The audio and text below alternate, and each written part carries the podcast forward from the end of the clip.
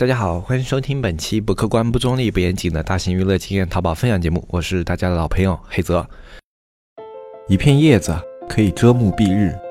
一番良言可以醍醐灌顶。我们在前方披荆斩棘，希望后来者一帆风顺，共享商业智慧，共享创业成功。欢迎收听本期纸木淘宝内训。那么今天这一期节目呢，我们就跟大家聊一下关于休息。嗯，因为马上就要过年了嘛，对于中国大部分的一些行业来说，过年都是一段休息的时间啊。实际上，对于创业来说呢，休息也是一个必不可少的环节。因为休息呢，对于一个人的精神状态来说是比较重要的一件事情。当你一直紧绷着在一种高压的工作状态下持续输出的时候呢，嗯，你的工作的效率啊，有时候反而会降低。因为像我自己的话，比较有感触的是，嗯，因为我们这种电商嘛，常年就会有一些高强度工作的一些时间段，比如说我们在开新店啊，或者说上新周啊，或者比如说上新季啊，就这种时间段呢，我们会需要经常是高频率、高强度的工作的。就比如说一到两周就一直保持着那种比较晚的加班状状态啊。我们这种电商行业的加班跟一般的行业可能不太一样。你一般的行业呢，可能啊正常早上八点工作，然后加班的话到晚上九点多可能也就结束了。但是电商这个行业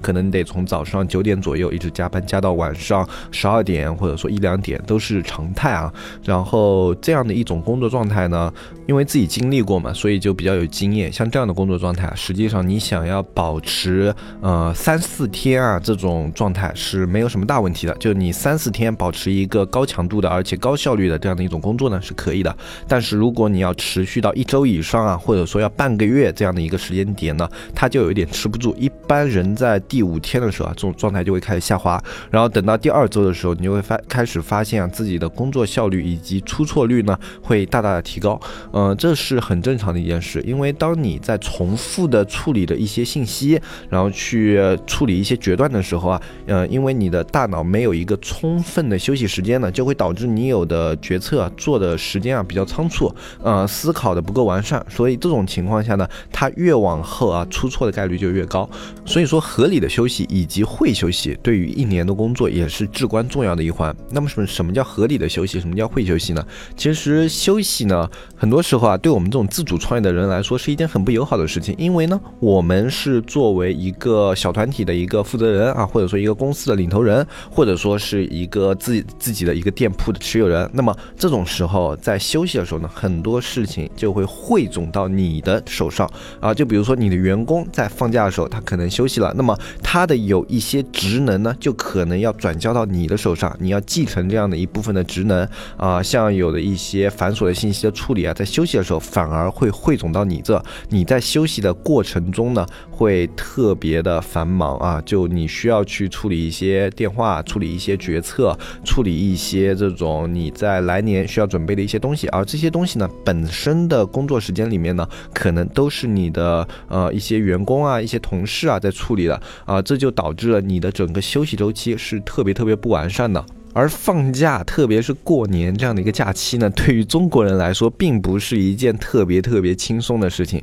像过年的话，中国有很多的地方有习俗，就是要走亲访友。那么走亲访友的这样的一个过程中啊，其实你是在不断的跟人交流的一个过程啊。嗯，实际上走亲访友虽然说没有我们平时商业会面的时候啊，需要去开动脑力风暴啊，或者说要保持一个高频率的交流啊这样的一些场所，但是你也需要。不停的去吸收别人对话的内容，并且去啊表达一些自己的思想，你的大脑还是一直在处于一种高度运作的状态的。呃，交流的人越多，就是说你的亲戚越多，你去走访那些亲戚啊量越大，你需要处理的信息和一些人际关系的一些条理啊就特别特别的复杂。所以说过年的时候呢，最后就会导致这样的一种状态，你要不断的处理一些你的亲友的人际关系的同时，你还要去处理。一些工作中琐碎的小事，这就会导致了你最后一个年休息下来以后，发现哎，好像还不如平时工作的时候那么轻松。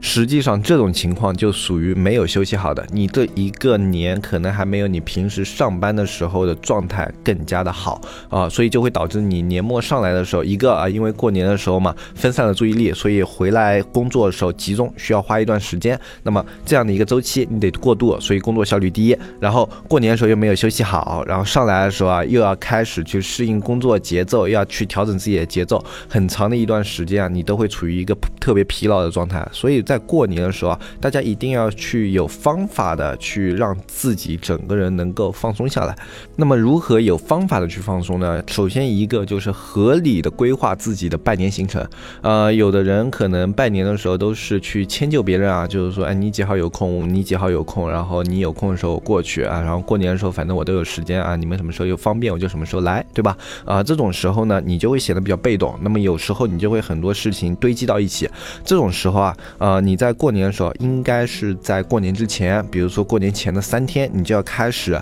把自己的过年行程安排好，哎，去给自己的所有亲戚就聊一下，就比如说你的爷爷奶奶，或者说你的姑姑啊，什么呃外婆啊这样的一些亲戚，你去跟他们聊，哎，你们什么时候在家？我几号来看你们？然后自己先安排好，如果有冲突的，在过年之前给他调整好，这样你就特别有清晰条理的知道自己过年的每个节点应该去哪一个地方，然后这样的话，你可以提前有一。一些准备啊，就是说我去这个地方聊天可能会碰到谁，是吧？哎，跟他们可能会聊一些什么样的一些话题啊？自己先在脑内过一遍，然后把该准备的东西都准备好。这样的话，你在过年当天啊，到了那一天，很多事情就会自然而然的、很顺理成章的就去做完了。嗯，并且这样呢，有一个好处就是你可以在过年的时候啊，有一些空档期，比如说啊，我上午去走访一家亲戚，可能这天下午是空的，那么我利用这一天的下午，我去处理一些工作上琐事，处理完了以后，剩下的时间我就可以完全自己来调配啊，去分配啊，我。好好的啊，在剩下的时间让自己休息一下。那这样的话，你在过年的时候就总有时间，你是可以放松自己的。这种状态呢，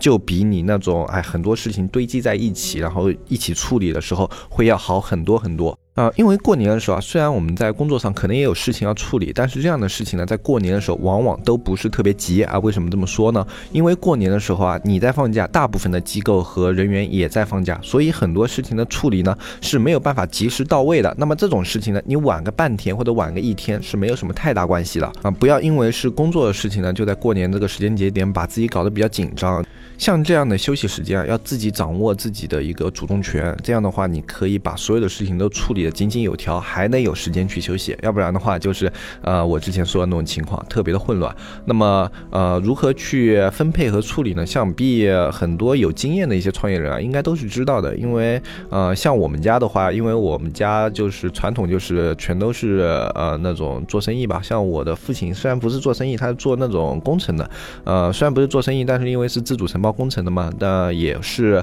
呃，算是做生意的一种。他们有的时候就是过年都不休息的嘛，因为他们这种工程很多跟我们普通的生意不一样。他们工程呢，就是比如说一个厂里面啊，他们新建了一条这种啊流水线啊或者什么样的一些东西，那么这个东西呢，他们年后可能马上要用，那么过年的时候就得把他们给赶出来啊。那在这种情况下呢，那他们这个整个团队在过年的时候没法休息，那么他会把所有过年期间的工作全都安排好以后呢，在过年结束之后啊，会有一段时间。腾给大家休息啊，就比如说在元宵之后怎么样的，那这一段时间他会把所有的工程前后调配好，哎，就该年前结束的全都年前结束，该年后去准备的，等到这段时间结束以后再说。然后中间还是会给整个团队一个休息的时间。那如果你是属于这种情况的话，我觉得这种方法你也可以参考一下，因为有的团队是这样的，就是因为过年的时候要忙，所以就干脆啊一年接一年，中间就完全没有停档的一个时间。那这种其实对你的整个团队来说也是不太好的。因为一个团队的话，一年之中啊，那么一个短暂的休息时间还是需要的，啊，这是他们自己和家人啊，或者说自己去跟自己的人际网络啊去联系的一个很好的一个时间节点，所以他们还是需要这样的一些时间的。一些比较人性化的政策呢，也可以让你的团队更加能够留住人，因为你在高压政策下的话，就会导致啊，比如说今年结束以后啊，你这个人员流动可能就会变变高啊，因为有的可能觉得，哎，这样的一个环境啊太重压了啊，太压力太大了，那么可能第二年或者开年上来过不久就会离开你这个团队。一个人员的流动幅度比较大的话，对一个团队也不是什么特别好的事情嘛。所以这是我自己身边的一些案例啊，所以可以给大家参考一下，大家可以看看啊，你们能不能用得上啊啊。那么大家可能还注意到，我们这一期的标题里面呢，还有一个点叫偷懒。其实合理的偷懒呢，一直是我们这个节目比较倡导的一种精神。就偷懒啊，它并不是一件可耻的事情，偷懒是人类进步的动力啊。我们以前的节目里面也聊过，所以以呢，呃，在你过年的时候啊，合理的偷懒也是特别的必要的。那什么叫合理的偷懒呢？偷懒啊，实际上并不是说我把工作给停滞下来，或者说我这个工作想办法去逃避它，这样的方法不叫偷懒，这种是逃避。那么合理的偷懒应该是我把自己所有的时间规划效率最大化。那本来可能一件事情我需要在处理这件事情以后啊，再去处理那件事情，然后呃事情和事情之间相对的碎片化，这就会导致事情的效率会很低。那么在过年这种节点呢，合理的偷懒就是把事情给整理化、系统化。这种时候呢，你在做事的效率高了以后，你会发现你有很多的时间就被你自己给挤压出来了。那挤压出来这些多的时间就全部都属于你自己。这实际上在这种放假休息的节点啊，是特别特别重要的。特别是对我们创业人来说，呃，去掌握这样的一项技能呢，可以让你自己多出来一些啊比较清闲的时间。包括我们以前节目里面聊到的一些偷懒，很多也是这样的。像我们之前聊过，我们会把美工给模块化。模块化其实它并不是一个偷懒的过程啊，是把所有的事情都提前做了。就比如说，我本来去设计一个美工页面，我得要从头去想页头、页尾和页中各种各样的。然后呢，我们的方法是在。这个美工工作开始之前，让一个美工去做啊三个页头、三个页中、三个页尾，然后同时三个美工来做。那么三个美工就有九个板块，然后九个买板块去给它排列组合，就可以形成各种各样不同的美工版式。那最后呢，这三个美工他们所做的美工版版式的一个排列组合、一个套用呢，最后就会效率远远要高于他们在后面的过程中每一个页面都去重新想、重新设计、重新排列啊，这个效率相。相对来说啊，前一种方法是要高很多的。这个其实也是一个呃，去把事情给系统化、整理化以后啊啊形成的一种高效的工作模式啊，这就是我所说的偷懒。那么休息和偷懒都是在放假的时候必不可少的两项技能啊。希望大家能够在这个假期啊，试着去让自己的一些啊碎片化的时间以及啊这种琐事的一个处理啊啊，去试着把它们整理一下。那么这样的话，相信你在这。个假期里面啊，是可以多出来很多，就是原本不属于自己的时间的。呃，我个人的一些经验啊。嗯，希望大家是可以用得上的。那么在这一期节目的最后呢，还是再通知一遍啊，我们的纸木社区在一月十八号到二月一号呢会休息。那么所以如果有想要加入纸木社区的会员，或者说有运营问题要咨询的，这段时间要抓紧了，因为接下来再过三天啊，我们社区就休息了。呃，休息了以后就要等到二月一号年后上来才会给大家去继续解答回复。那么这段时间大家还有什么问题的话，就要尽快去提。问了啊，免得到了过年的时候，这个消息回复可能就不是特别的及时了。